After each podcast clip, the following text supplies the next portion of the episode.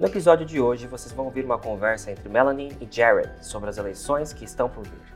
I can't believe that Kelly is supporting this president to be re-elected. What? Are you serious? There's no way a logical person still vote for him. Yeah, his election campaign is so stupid. It's so desperate that people truly believe he is who he's said to be.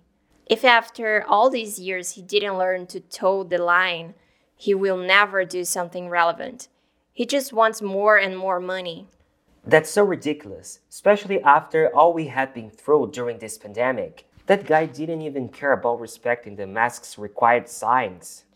I remember that the only time I saw something about him respecting social distance was during his street camping. He wanted people as far from him as possible. He doesn't have any sense of community and he's so underqualified. Exactly.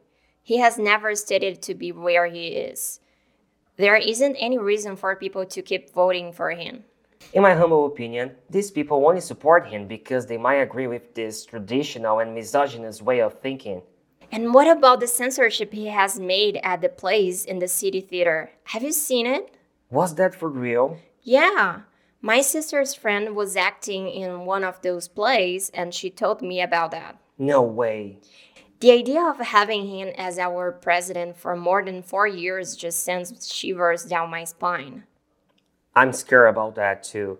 But I haven't seen many people defending his deeds, so I don't think he's got any chances to win the election this year.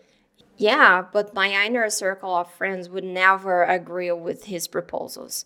So I never know if I'm living inside a bubble or if people are more aware of who are the candidates right now. I know what you mean.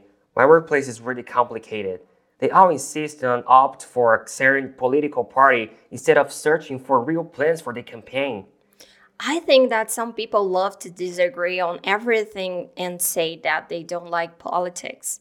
But then, when it comes to the elections, they want to show their interests and pretend that they really care. I hate that. I see it eye to eye. Whatever. Do you talk to Kelly about that? Not actually. I saw her posting and spreading some political flyers around my neighborhood. But if she asked me what I think about that, I would speak my mind. I'm not sure if it would help somehow. It's so useless trying to argue with people like that. Tell me about it. Esse episódio foi produzido por Fluency Pass, a única escola do mundo com um ciclo completo para você falar inglês. Quer acelerar sua aprendizagem com conversação ilimitada, aula particular e ainda ter um mega desconto? Acesse o link da descrição e comece agora a jornada da sua fluência. São 7 dias de conversação ilimitada por apenas um real. Siga a gente para a próxima história em inglês. Até semana que vem!